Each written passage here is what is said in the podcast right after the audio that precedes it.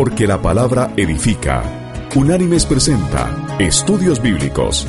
El presente estudio en su versión escrita puede ser descargado del sitio www.unánimes.org. A continuación, el estudio de hoy. El estudio de hoy se llama Los ciudadanos del reino de Dios.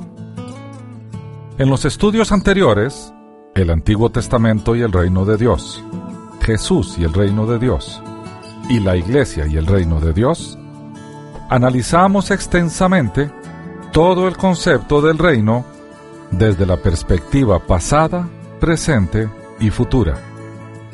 Vimos cómo el reino fue profetizado desde tiempos antiguos.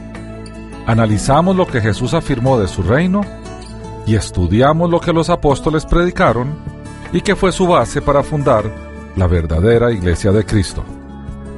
En el presente estudio, analizaremos cuál es el rol de los ciudadanos del reino mientras estamos aquí en la tierra. Porque querámoslo o no, somos habitantes de un mundo caído y hemos sido llamados a influenciarlo. Jesús fue claro cuando oró al Padre en su famosa oración sumo sacerdotal. Nos dejó en el mundo para que siendo uno con Él, el mundo creyera. Esta famosa oración está consignada en el Evangelio de Juan, en el capítulo 17, y hoy vamos a leer desde el versículo 1 hasta el versículo 21. Y dice, Estas cosas habló Jesús, y levantando los ojos al cielo dijo, Padre, la hora ha llegado. Glorifica a tu Hijo, para que también tu Hijo te glorifique a ti, pues le has dado potestad sobre toda carne, para que dé vida eterna a todos los que le diste. Y esta es la vida eterna, que te conozcan a ti, el único Dios verdadero, y a Jesucristo, a quien has enviado. Yo te he glorificado en la tierra, he acabado la obra que me diste que hiciera. Ahora pues, Padre, glorifícame tú al lado tuyo, con aquella gloria que tuve contigo antes que el mundo existiera.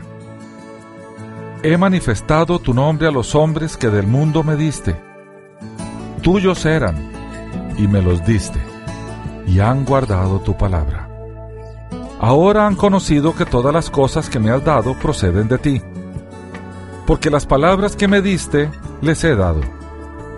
Y ellos las recibieron y han conocido verdaderamente que salí de ti y han creído que tú me enviaste. Yo ruego por ellos. No ruego por el mundo, sino por los que me diste, porque tuyos son. Y todo lo mío es tuyo, y lo tuyo mío. Y he sido glorificado en ellos ya no estoy en el mundo, pero estos están en el mundo y yo voy a ti. Padre Santo, a los que me has dado, guárdalos en tu nombre, para que sean uno, así como nosotros. Cuando yo estaba con ellos en el mundo, yo los guardaba en tu nombre. A los que me diste yo los guardé, y ninguno de ellos se perdió, sino el hijo de perdición, para que la escritura se cumpliera. Pero ahora vuelvo a ti, y hablo esto en el mundo para que tengan mi gozo completo en sí mismos. Yo les he dado tu palabra, y el mundo los odió porque no son del mundo, como tampoco yo soy del mundo. No ruego que los quites del mundo, sino que los guardes del mal. No son del mundo, como tampoco yo soy del mundo santifícalos en tu verdad. Tu palabra es verdad. Como tú me enviaste al mundo, así yo los he enviado al mundo. Por ellos yo me santifico a mí mismo, para que también ellos sean santificados en la verdad. Pero no ruego solamente por estos, sino también por los que han de creer en mí por la palabra de ellos, para que todos sean uno, como tú, Padre, en mí y yo en ti, que también ellos sean uno en nosotros, para que el mundo crea que tú me enviaste. Fin de la cita. Si como ciudadanos del reino tenemos una misión tan crítica, entonces es pertinente preguntarnos, ¿qué debemos hacer? La Biblia nos detalla más allá de toda duda que hay un proceso a seguir. Fuimos llamados, somos rescatados, somos restaurados a una nueva forma de vida, somos equipados y somos llamados a servir, a cumplir con la misión encomendada. Porque los ciudadanos del reino, tu iglesia, tenemos una clara misión y hay que cumplirla. Bien, veamos entonces esta misión. El Señor dejó dos mandatos bien claros. Leamos en el Evangelio de Mateo, en el capítulo 22, desde el versículo 37 hasta el versículo 40, donde dice, Jesús le dijo, Amarás al Señor tu Dios con todo tu corazón, con toda tu alma y con toda tu mente este es el primero y grande mandamiento. Y el segundo es semejante. Amarás a tu prójimo como a ti mismo. De estos dos mandamientos dependen toda la ley y los profetas. Fin de la cita. El Señor magistralmente resume todas las escrituras en dos grandes mandamientos. Estos mandatos no eran nuevos, estaban contenidos en la ley de Moisés. Uno en el libro de Deuteronomio y el otro en el libro de Levítico. Son por lo tanto mandatos a cumplir por parte de su pueblo antiguo y de su nueva iglesia. Y veamos el primero en el quinto libro de la Biblia, el Deuteronomio. Allí vamos a ir al capítulo 6 y vamos a leer el versículo 5, que dice, Amarás a Jehová tu Dios de todo tu corazón, de toda tu alma y con todas tus fuerzas. Fin de la cita. Y ahora vamos a ir al libro de Levítico, al capítulo 19, versículo 18, que dice, No te vengarás ni guardarás rencor a los hijos de tu pueblo, sino amarás a tu prójimo como a ti mismo yo Jehová. Fin de la cita. A partir de estos dos principios, el Señor extiende su enseñanza para explicarlos y detallarlos. Podemos encontrar en el Sermón del Monte, contenido en los capítulos 5, 6 y 7 del Evangelio de Mateo, todo ese detalle. El Señor ubica la misión de su iglesia sobre estas dos columnas. Cabe preguntarse entonces, ¿Cómo nosotros, los ciudadanos del reino, debemos asumir esta misión. ¿Cuál proceso debemos seguir? ¿Qué significa cada mandato? Bien, veamos los mandatos. Veamos el primero. Amar a Dios. Muchos afirman amar a Dios. En realidad, para hacer tal afirmación, debemos conocer al Dios que amamos porque nadie ama a quien no conoce.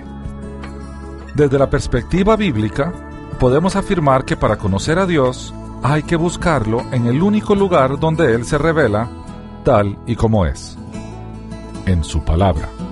El crecer en el conocimiento de Dios es un mandato bíblico.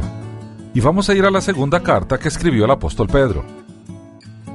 Allí vamos a ir al capítulo 3 y vamos a leer el versículo 18 que dice, antes bien, creced en la gracia y el conocimiento de nuestro Señor y Salvador Jesucristo. Fin de la cita. Para poder hacer esto, debemos también haber nacido de nuevo, esto es, creer en la única revelación de Dios a los hombres, en su eterno Hijo. Cuando nos acercamos a las escrituras como creyentes, ellas nos hablan alto y claro, revelan la esencia de Dios y su voluntad. Podemos leerlas y entenderlas porque su Espíritu está en nosotros. Y así lo dijo el Señor cuando estaba con sus discípulos en la última cena. Y vamos a ir al Evangelio de Juan y vamos a leer en el capítulo 14 de los versículos 15 al 17, que dice, Si me amáis, guardad mis mandamientos, y yo rogaré al Padre y os dará otro consolador, para que esté con vosotros para siempre. El Espíritu de verdad, al cual el mundo no puede recibir porque no lo ve ni lo conoce. Pero vosotros lo conocéis, porque vive con vosotros y estará en vosotros. Fin de la cita. De estos textos derivamos cuatro ideas principales. Primero, el Señor debía ser glorificado, como lo fue, para que el Espíritu Santo habitara en los creyentes. Segundo, el Espíritu Santo solo habita en los creyentes. El resto del mundo no lo puede recibir. Tercero, Jesús es quien envía su Espíritu a su iglesia. Y cuarto, el Espíritu Santo permanece con nosotros para siempre. Esto es, nunca nos abandonará. Es gracias a su Espíritu entonces que podemos conocerle y amarle. Y así lo dice Pablo a los cristianos en Roma, en la carta que les envió. Allí en el capítulo 5, en el versículo 5, Pablo dice, Porque el amor de Dios ha sido derramado en nuestros corazones por el Espíritu Santo que nos fue dado. Fin de la cita. Por lo tanto, para amar a Dios hay que nacer de nuevo y buscarle en las escrituras. No hay más opciones. El estudio constante de su palabra es alimento para el amor que sentimos por Él e incrementa nuestra fe, porque tal y como Pablo lo consigna en la carta a los romanos, en el capítulo 10, versículo 17, así que la fe es por el oír, y el oír por la palabra de Dios. Fin de la cita. Crecer en el conocimiento de Dios es por tanto esencial. Sabemos que debemos conocerle, debemos amarle y debemos obedecerle. Para ello debemos buscarle en el único lugar donde Él se revela, en su palabra. Bien, veamos ahora el segundo mandato, el amar al prójimo. Cuando el Señor se le preguntó a quién se refería Él cuando hablaba de prójimo, Él respondió de la siguiente manera. Y así lo registró Lucas en el capítulo 10, desde el versículo 29 hasta el versículo 37, que dice así. Pero él queriendo justificarse a sí mismo, dijo a Jesús, ¿Y quién es mi prójimo? Respondiendo Jesús dijo, Un hombre que descendía de Jerusalén a Jericó cayó en manos de ladrones, los cuales lo despojaron, lo hirieron y se fueron dejándolo medio muerto. Aconteció que descendió un sacerdote por aquel camino, y al verlo pasó de largo. Asimismo un levita, llegando cerca de aquel lugar, al verlo pasó de largo. Pero un samaritano que iba de camino, vino cerca de él, y al verlo fue movido a misericordia. Acercándose, vendó sus heridas echándoles aceite y vino. Lo puso en su cabalgadura, lo llevó al mesón y cuidó de él. Otro día, al partir, sacó dos denarios, los dio al mesonero y le dijo, Cuídamelo, y todo lo que gastes de más, yo te lo pagaré cuando regrese. ¿Quién pues de estos tres te parece que fue el prójimo del que cayó en manos de los ladrones?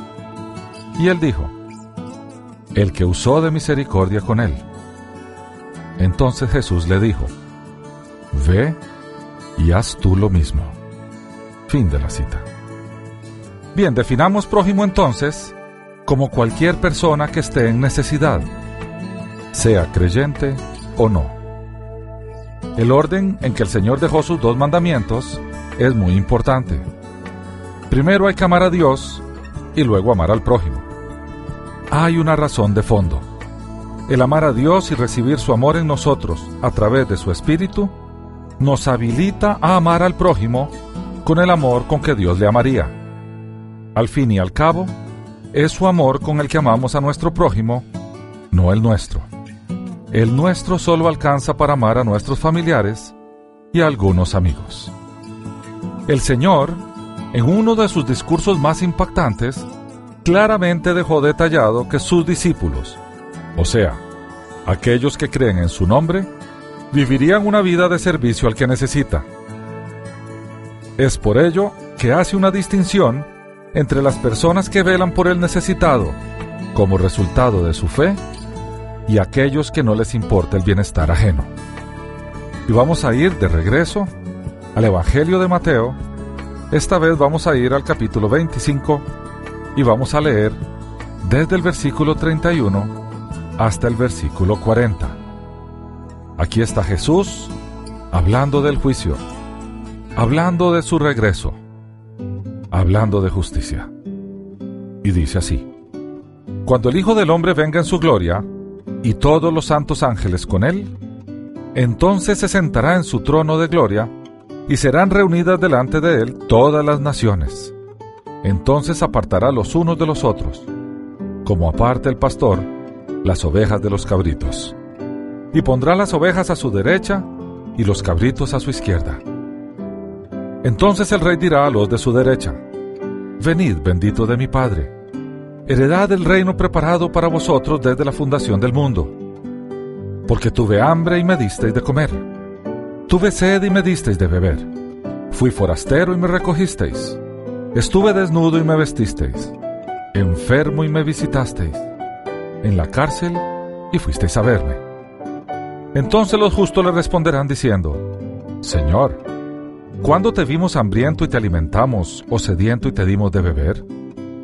¿Y cuándo te vimos forastero y te recogimos, o desnudo y te vestimos? ¿O cuándo te vimos enfermo o en la cárcel y fuimos a verte? Respondiendo el rey les dirá, De cierto os digo, que en cuanto lo hicisteis a uno de estos mis hermanos más pequeños, a mí me lo hicisteis. Fin de la cita.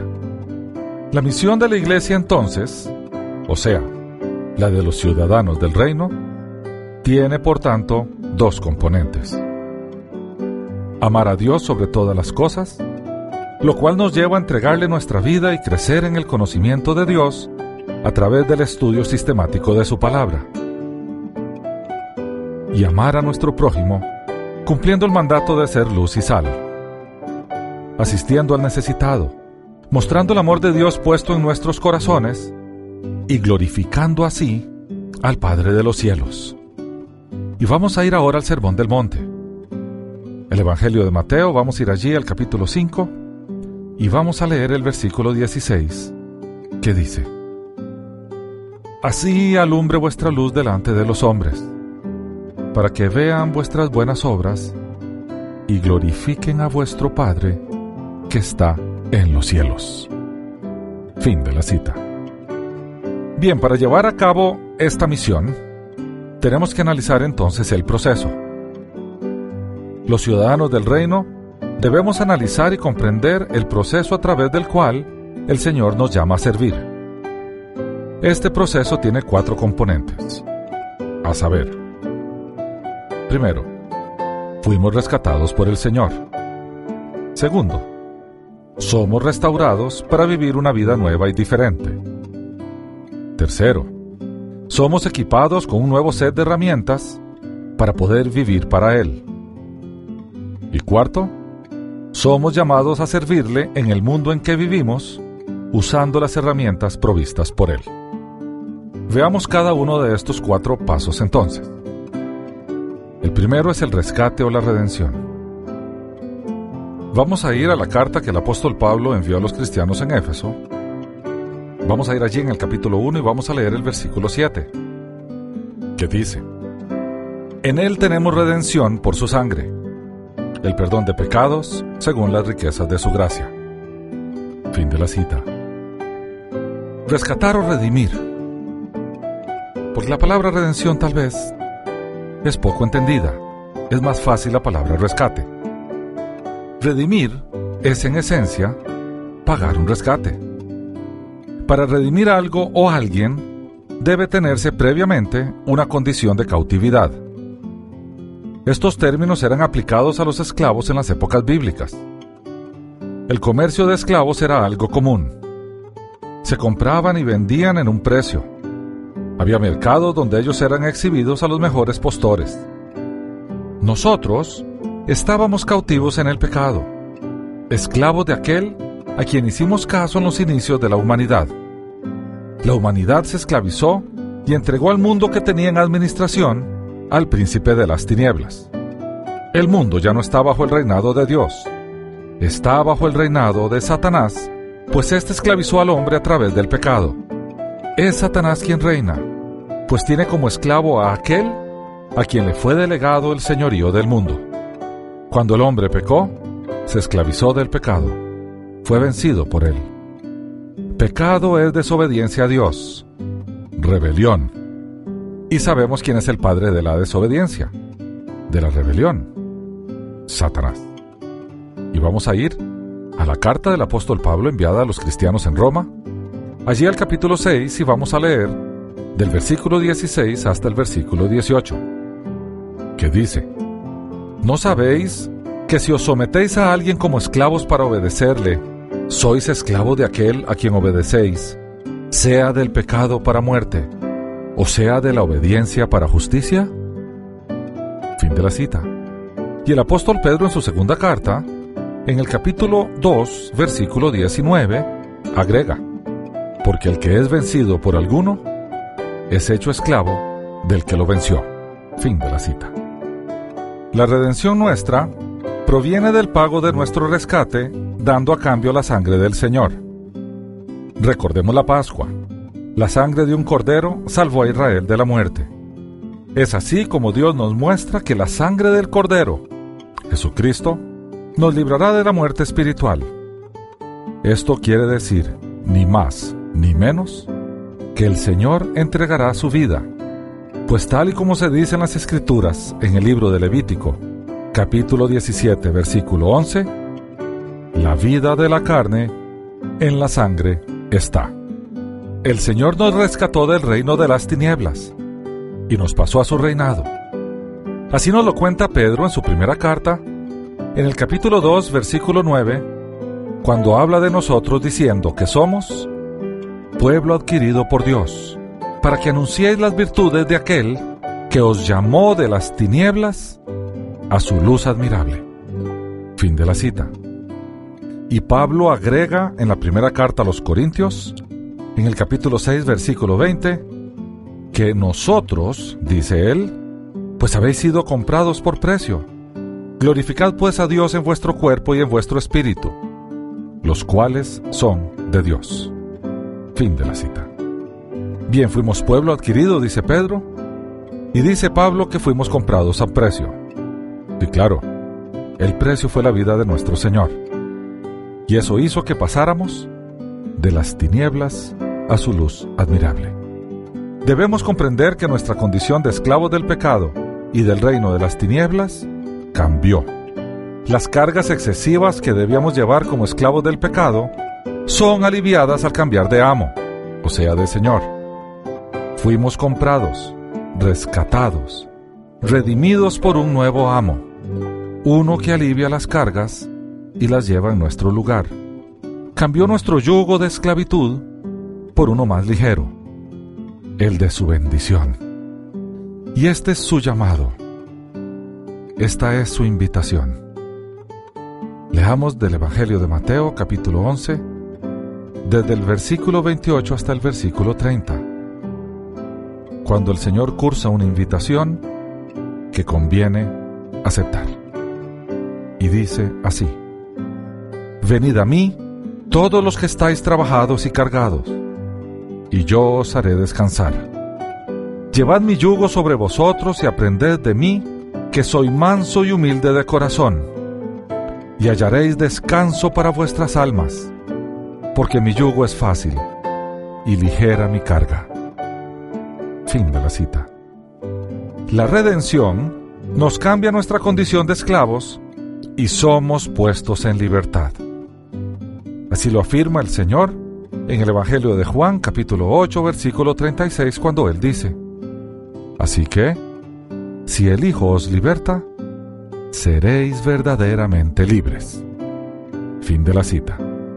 Bien, caminemos en nuestro proceso y vamos al segundo paso, la restauración. Las condiciones en que llegamos al Señor normalmente son complejas y muy problemáticas. Venimos de ser habitantes de un mundo caído, traemos costumbres caídas y generalmente una educación caída proveniente de un pasado caído. Nuestros valores antiguos nos llevan a alcanzar el éxito a toda costa, a ser el epicentro de nuestra existencia, a ser injustos y mentirosos. Por eso, el Señor nos llama a negarnos a nosotros mismos, y así lo consigna Lucas en su Evangelio, en el capítulo 9, versículo 23, cuando el Señor decía a todos, Si alguno quiere venir en pos de mí, niéguese a sí mismo, tome su cruz cada día y sígame. Fin de la cita. ¿Qué es negarse a sí mismo? Es adoptar los principios del reino de los cielos con el fin de generar un nuevo set de valores. ¿Y por qué los valores son tan importantes? Porque de ellos se deriva nuestra conducta. La conducta repetitiva genera hábitos y los hábitos refuerzan de regreso los valores. Jesús nos pide negar los valores mundanos y aceptar los valores que Él provee en la conversión. Solamente si negamos los valores actuales, si vaciamos la vasija interna y dejamos espacio para que ésta sea llenada por el Espíritu Santo, podremos adoptar los valores de Cristo. Si no negamos nuestro yo, no podemos dar cabida a un nuevo yo. Veamos entonces los valores de Jesús. El primero de ellos es el amor, que se contrapone al egoísmo. El segundo es la verdad, que se contrapone a la mentira. El tercero es la justicia, que se contrapone a la injusticia. El proceso a través del cual las escrituras proponen este cambio se le denomina santificación progresiva o práctica. Esto es ni más ni menos el proceso a través del cual nos alejamos del pecado. A decir verdad, no existen atajos a la vida en santidad. En lugar de esto, Dios ha prescrito un proceso que dura toda la vida, en el cual Él otorga el poder y nos convoca a apropiarnos de ese poder día a día. La salvación es por la sola fe, pero la santidad es por la fe más las obras. Todos nosotros necesitamos vivir en santidad. Dios puede hacer esto en nosotros.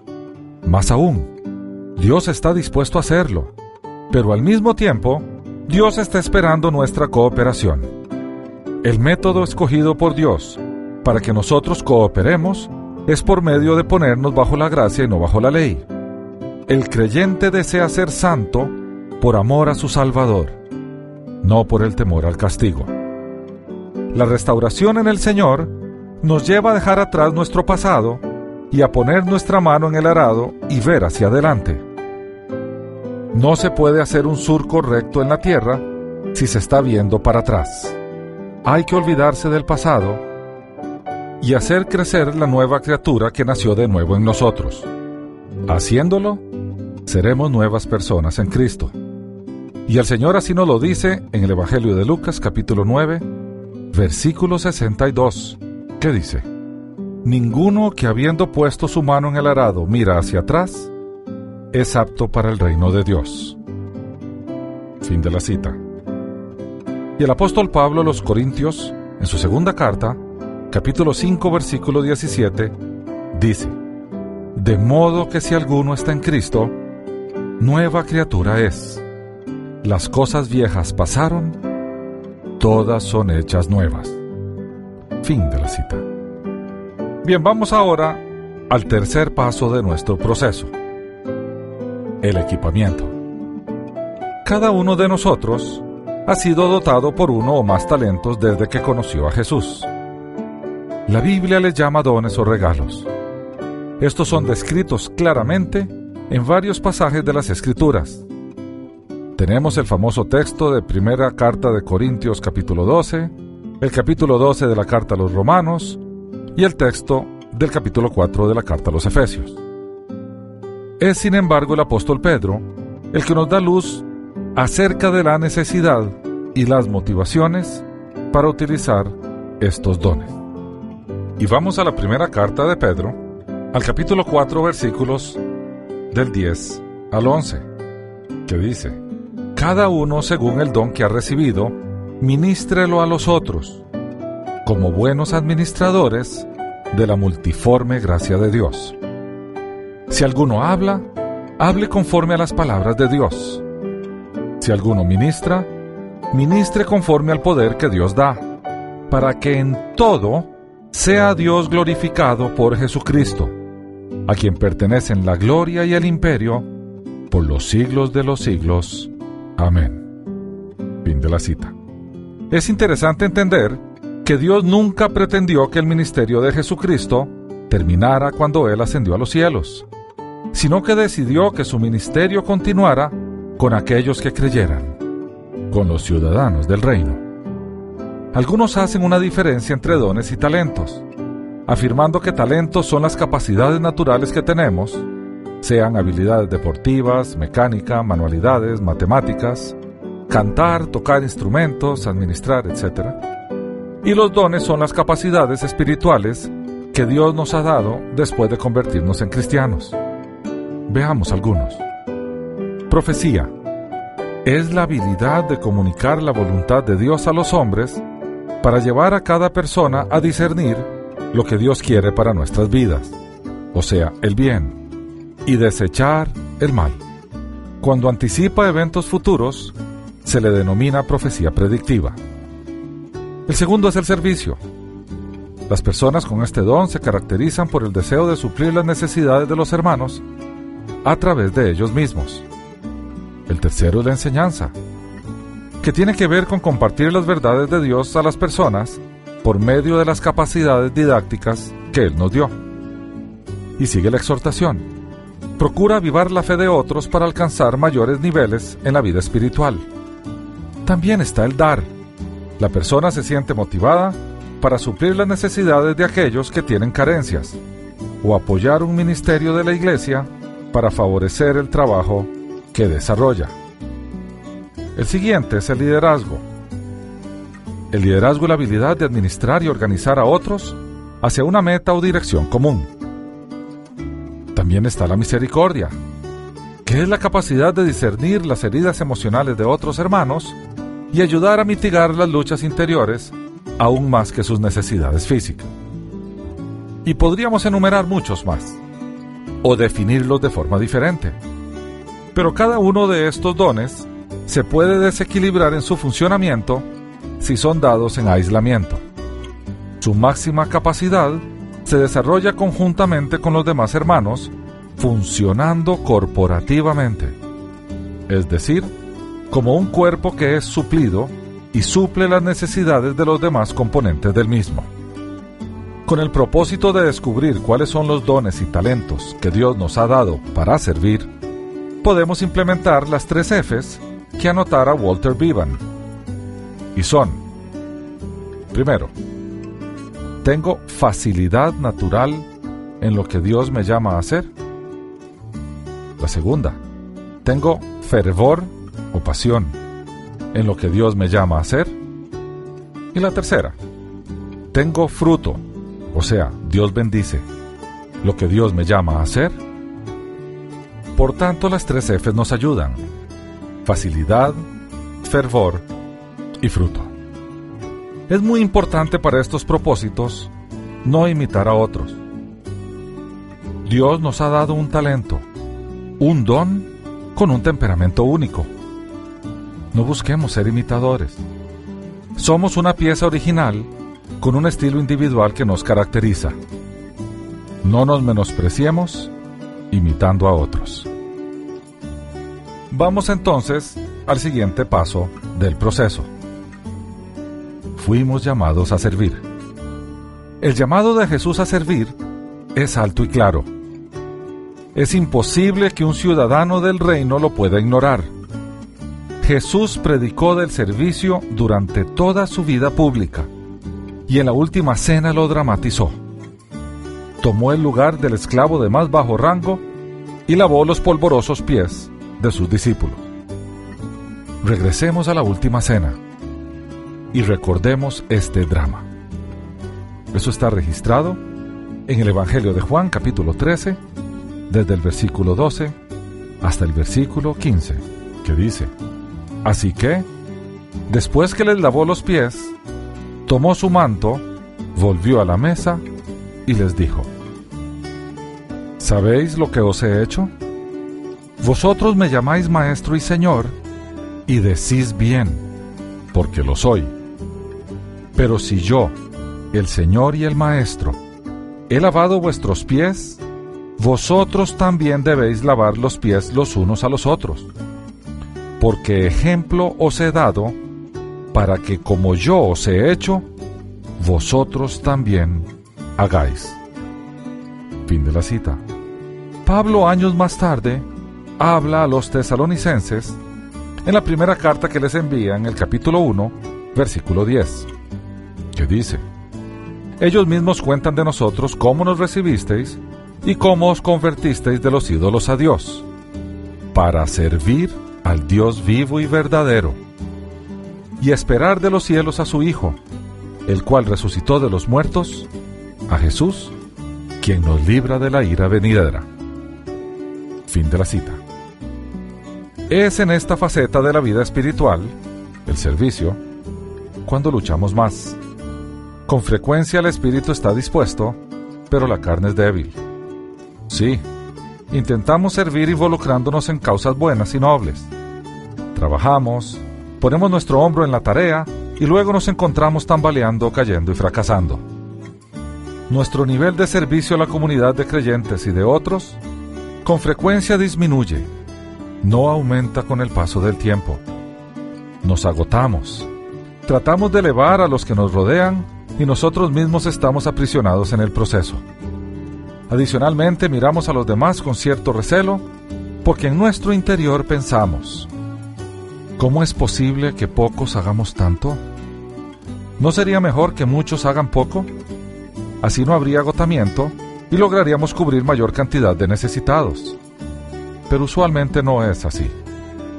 Terminamos siendo pocos, haciendo mucho, y terminamos exhaustos. Servir en la fuerza de Dios es posible cuando aprendemos a obrar según nuestros dones.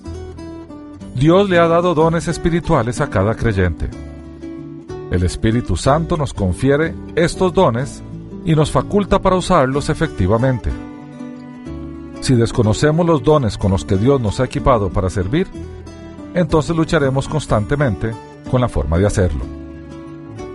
Aquellos que han sido dotados por el Espíritu Santo con el don de enseñar, gozan ayudando a otros a aprender.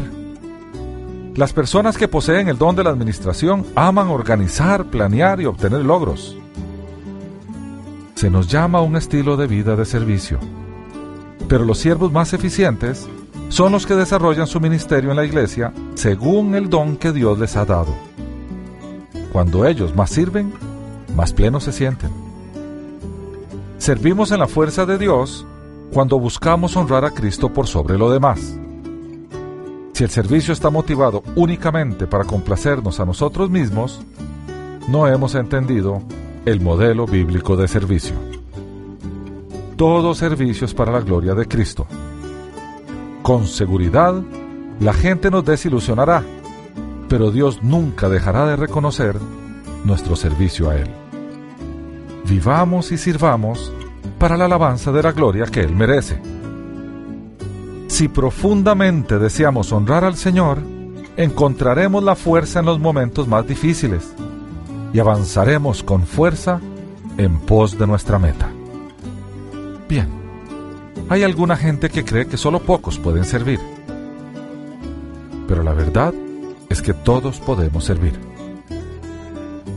El apóstol Pablo enuncia dos grandes esferas de servicio para todos los santos, que no exceptúan ni al más pequeño de ellos. Y vamos a ir a la carta que el apóstol Pablo le escribe a los cristianos de Éfeso. Allá en el capítulo 4, en los versículos 11 y 12, Pablo habla de dones y de ministerios. Veamos lo que dice. Y él mismo constituyó a unos apóstoles, a otros profetas, a otros evangelistas, a otros pastores y maestros, a fin de perfeccionar a los santos para la obra del ministerio, para la edificación del cuerpo de Cristo. Fin de la cita. El apóstol Pablo dice que el mismo Señor Jesucristo, resucitado y exaltado, ha constituido en su iglesia a algunos como apóstoles, a otros como profetas, a otros evangelistas y a otros pastores y maestros, a fin de perfeccionar a los santos. La tarea de los apóstoles, de los profetas, de los evangelistas, y note que dice también de los evangelistas, aunque a nosotros nos parece que estos tienen como primer llamado predicar el Evangelio, es perfeccionar a los santos Perfeccionar quiere decir capacitar, entrenar, equipar a los santos. Obviamente la pregunta es, ¿para qué los santos tienen que ser edificados o perfeccionados? Pablo lo dice, para la obra del ministerio, para la edificación del cuerpo de Cristo. Está clarísimo. Es como si el Señor Jesucristo hubiese reclutado a estos sus ministros de la palabra y les hubiera dicho, yo quiero que ustedes vayan y capaciten a mis santos. Entrénenlos, equípenlos, perfeccionenlos. Y aquí está el punto. Porque según Pablo, son los santos los que deben hacer la obra del ministerio, los que deben llevar a cabo la edificación del cuerpo de Cristo. Desgraciadamente, lo que ha ocurrido en la cristiandad ha sido completamente al revés. Han sido los apóstoles, profetas, evangelistas, pastores y maestros los que han hecho la obra del ministerio, los que han llevado adelante la edificación del cuerpo de Cristo. ¿Y qué ha pasado con los santos? Estos en general han estado observando cómo unos pocos sirven a Dios. Y no ha sido culpa de ellos, ha sido culpa de los maestros que no enseñan lo correcto. Watchman Nee, famoso misionero en Oriente, en su libro Los Asuntos de la Iglesia, desafía a los obreros una y otra vez a alentar el servicio de todos los santos.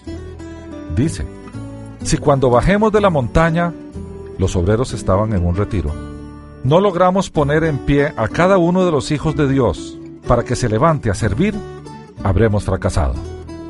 Y hace un especial llamado a lograr que sirvan al Señor los hermanos con poco talento, que son los cristianos anónimos, que están como escondidos, que quizá piensan en su corazón que no saben hacer nada y que no sirven para nada. Pero como dice Watchman, la iglesia de Cristo está compuesta exclusivamente por sacerdotes. No hay dos clases de cristianos en la iglesia. La iglesia no consiste en unos pocos que sirven a Dios y una mayoría que no le sirve. Ni les dice algo más todavía. Y dice él, de aquí en adelante, no debemos pensar que la iglesia está compuesta por el total de gente que asiste a nuestras reuniones. De aquí en adelante, la iglesia está compuesta por el número de sacerdotes que ella tenga. Los que sirven a Dios son entonces los que componen la iglesia, porque no puede haber un miembro del cuerpo de Cristo que no tenga una función en ese cuerpo. Bien, entonces podríamos decir, yo quiero servir. Sí, Dios nos ha equipado a todos, individualmente, con un gran potencial de hacer tremendas cosas para su gloria. Lo que necesitamos es embarcarnos en una aventura de descubrimiento. En otras palabras, para poder servir efectivamente, necesitamos descubrir tres tesoros. El primero, descubrir los gustos. Comparemos por un momento el involucramiento en el servicio con la práctica del deporte. Sabemos que Dios quiere y puede usarnos a todos. La pregunta inmediata es, ¿en qué puedo yo servir? Pues esto es como decir, Dios quiere que todos practiquemos deporte, con la interrogante de saber qué deporte voy yo a practicar. Pues la primera respuesta viene con preguntarnos qué deporte nos gusta. Claro, todos tenemos por naturaleza ciertas preferencias, ciertos gustos. Hay cosas que nos llaman la atención y otras que no. Incluso podríamos decir que tenemos pasión por algunas cosas, mientras que otras no nos atraen o entusiasman. Y eso está bien. Aquí entonces está un buen punto de partida. De lo que conocemos del trabajo en el servicio, dentro o fuera de nuestra iglesia, ¿qué cosas nos llaman la atención? ¿De cuál de todas estas opciones conocemos más o hablamos más? Lo segundo es descubrir las habilidades. Todos nacemos por naturaleza con capacidades en las que sobresalimos o con las que nos sentimos cómodos. Hay cosas que podemos hacer muy bien, con mucha facilidad. Además, cuando nacemos de nuevo, el Espíritu de Dios nos equipa sobrenaturalmente con dones y habilidades espirituales, que son aptitudes que no podríamos tener de otra manera, para que trabajemos en la obra de Dios. Todos tenemos al menos un don espiritual. El problema es que algunos ignoramos cuál es o cómo se utiliza. Un excelente proyecto que podemos emprender es averiguar cuáles son nuestros dones espirituales y cómo se usan. Para ello recomendamos dedicar tiempo a lo siguiente. Primero, leer y estudiar el tema de los dones espirituales. Algunos pasajes claves, como dijimos antes, son Romanos capítulo 12 versículos del 3 al 8. La primera carta de Corintios capítulo 12 versículos del 1 al 31. La carta a los Efesios capítulo 4 versículos del 11 al 13. Y la primera carta de Pedro capítulo 4 versículos 10 y 11. Lo segundo es preguntar a otros. Hay que preguntarle a personas que nos conozcan muy bien en qué creen ellos o ven ellos que hemos sido equipados por Dios. ¿Cuáles creen ellos que podrían ser nuestros dones? ¿O en qué áreas de servicio piensan ellos que podríamos desenvolvernos exitosamente? Es posible que estas personas vean cualidades que aún no hemos descubierto. Escuchémoslos como a consejeros sabios.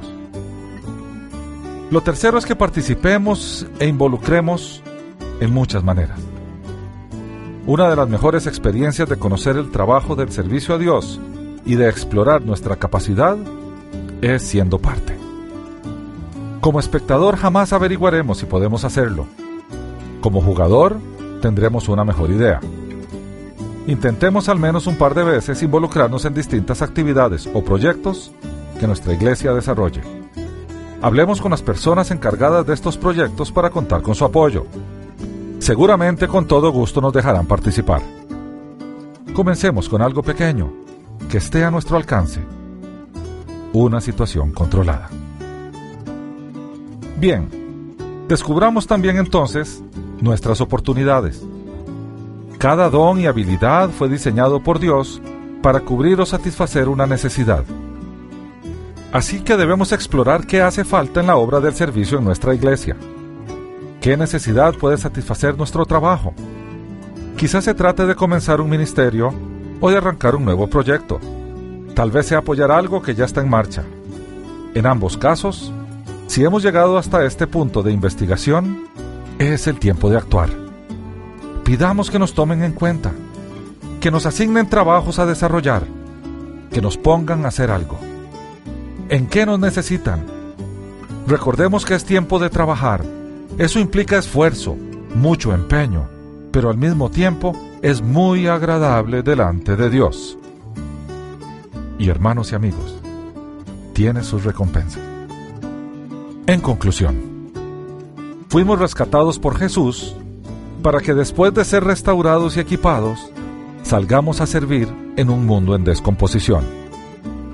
Los matrimonios se separan. Los niños llegan tempranamente a la adultez. El hambre aumenta. Las drogas llenan los vacíos interiores de la gente que desesperada busca una solución donde no la hay. Salgamos a hacer bendición para el mundo. Seamos luz y sal. Hagamos la diferencia. Para eso dejó Jesús a su iglesia en la tierra. El ser humano de una u otra forma busca lo correcto, lo que tiene verdadero significado, lo que trasciende. Sin embargo, tiende a buscarlo en los lugares equivocados. El primer lugar donde debería ir a buscar es en la iglesia del Señor. Y es normalmente el primero que ignoran, pues la iglesia misma se ha ido alienando con el mundo y se ha conformado y adaptado para no discrepar o ser apartada comunitariamente o socialmente. En la medida en que la iglesia se conforma al mundo, y las dos comunidades parecen al espectador como dos versiones de lo mismo, la Iglesia contradice su verdadera identidad. Ningún comentario podría ser más hiriente para un cristiano que el contenido de las palabras, pero no eres diferente de los demás. Seamos ciudadanos del reino haciendo la diferencia. sirvamos desinteresadamente a ese mundo en sufrimiento. Seamos verdaderos ciudadanos del reino. A eso nos ha llamado el Señor. Hasta aquí el estudio de hoy.